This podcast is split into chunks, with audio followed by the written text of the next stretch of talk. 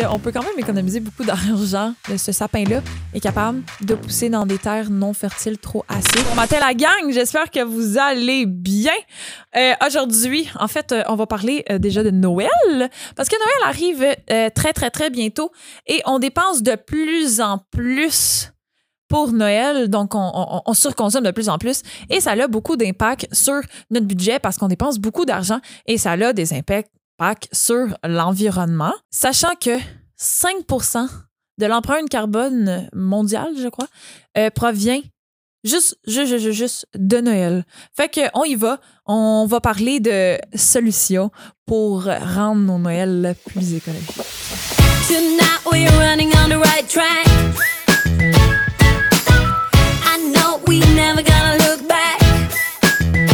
Donc, euh, je me représente, Amélie.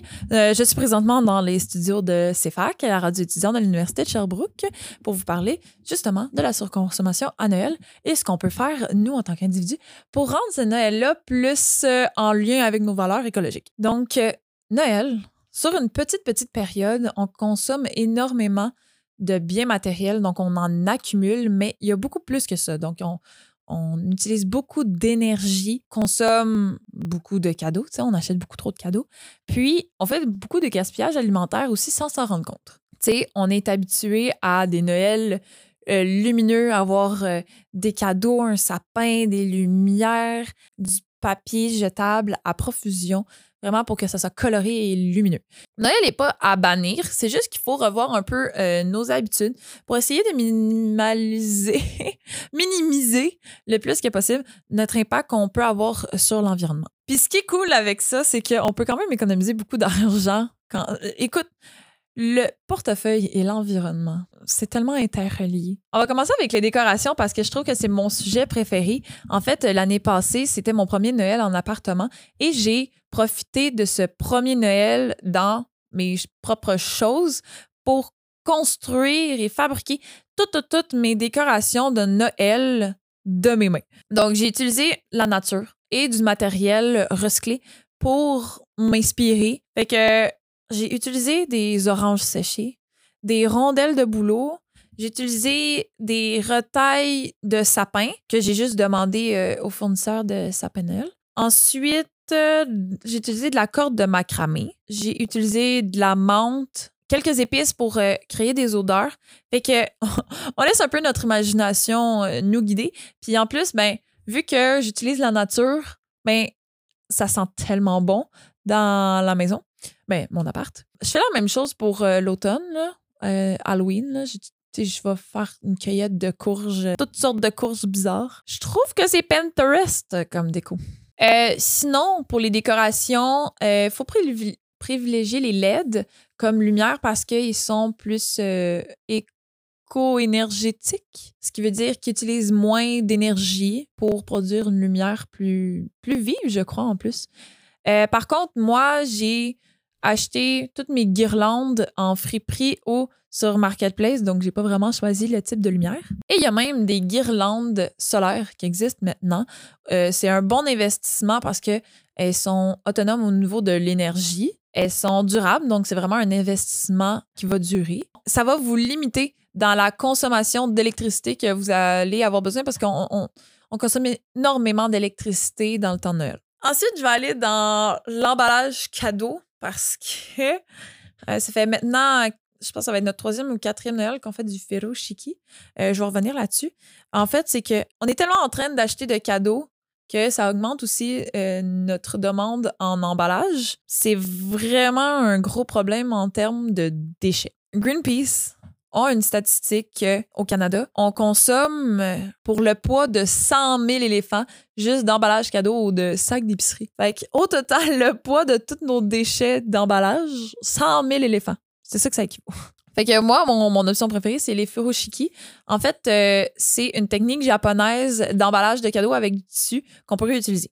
Moi, je vais en friperie, J'achète euh, mon tissu seconde main. Ensuite, je le découpe en carré avec euh, différentes grosseurs. Là, tout ce qui manque, c'est un, une très, très, très grosse feuille pour les très, très, très grosse boîte de Noël.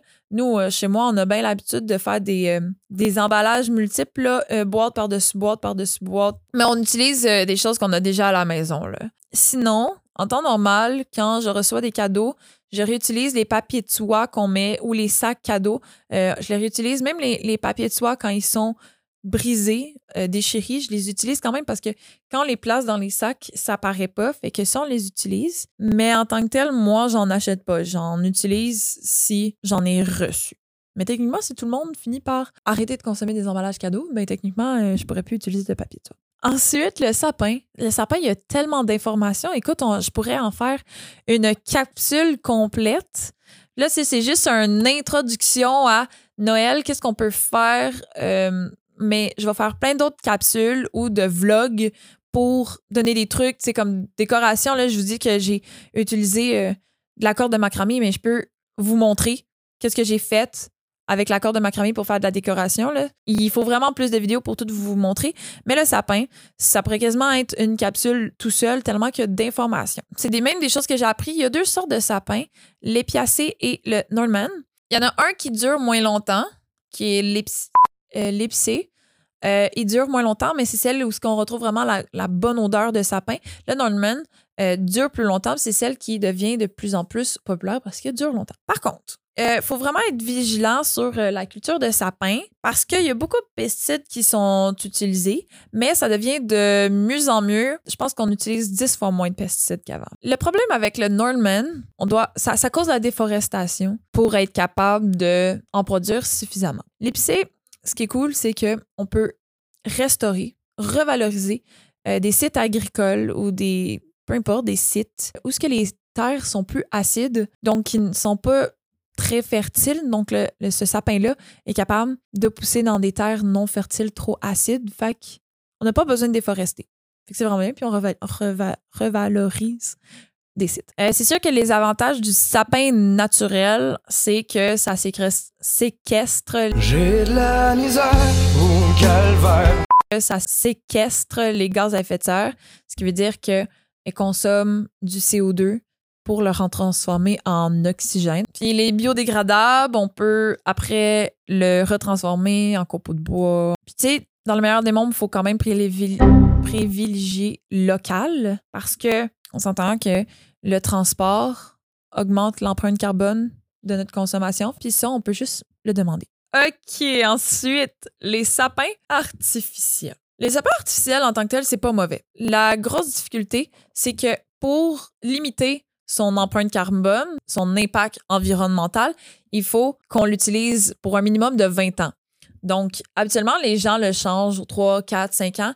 À ce moment-là, c'est vraiment bon. On est mieux d'aller vers un sapin naturel. Ça utilise des ressources naturelles, puis c'est pas bon. Puis euh, ça utilise des techniques chimiques. C'est pas biodégradable. Souvent, le transport, ça vient de pays asiatiques. Donc, à ce sens, il faut choisir un sapin artificiel de qualité si on veut aller vers cette option-là. Fait que les deux options en tant que telles, ils sont corrects. C'est juste comment on l'utilise. Ensuite, euh, autres informations, euh, il faut absolument éviter la neige artificielle. On peut choisir un sapin avec racines pour le replanter. Par contre, au Québec, c'est un peu plus difficile parce qu'on a un gel. On peut transformer après son sapin en copeaux de bois et ou en bois de chauffage. Ensuite, euh, participer à la collecte de la ville. Habituellement, les villes collectent après les sapins de donc juste participer. Tu le mets sur le chemin juste au bon moment. C'est pas grand chose à faire. Pour euh, les créatifs, ben, faites un sapin par vous-même, genre euh, avec des canettes, du papier recyclé, des, cartons, des boîtes de carton. de la ficelle, papier journal, il n'y a rien qui me vient de plus en tête, mais comme vous pouvez utiliser votre imagination comme n'importe quel consommation de matériel, on peut utiliser une hiérarchie sur notre consommation, qui est une hiérarchie éthique. Avant tout, on peut penser à une consommation éthique, bio, locale, artisanale, réutilisable. Fait que pour les cadeaux, ben déjà de un, faut que ça soit utile. Hein? On veut pas acheter de quoi d'inutile qui de toute façon va aller à la poubelle. Puis on peut aussi acheter des cadeaux échangeables pour pas que ça, ça se ramasse dans la poubelle. Donc, euh, première hiérarchie, première chose à faire, offrir des souvenirs. Événements, resto, sorties, massage. Euh, nous, par chez moi, ça fonctionne toujours très bien. Ensuite, donner de son temps, donc euh, coaching, atelier, cuisine, passer du temps ensemble. Ensuite, redonner une nouvelle vie. Donc, rechercher ce qu'il y a dans votre maison que vous n'utilisez pas.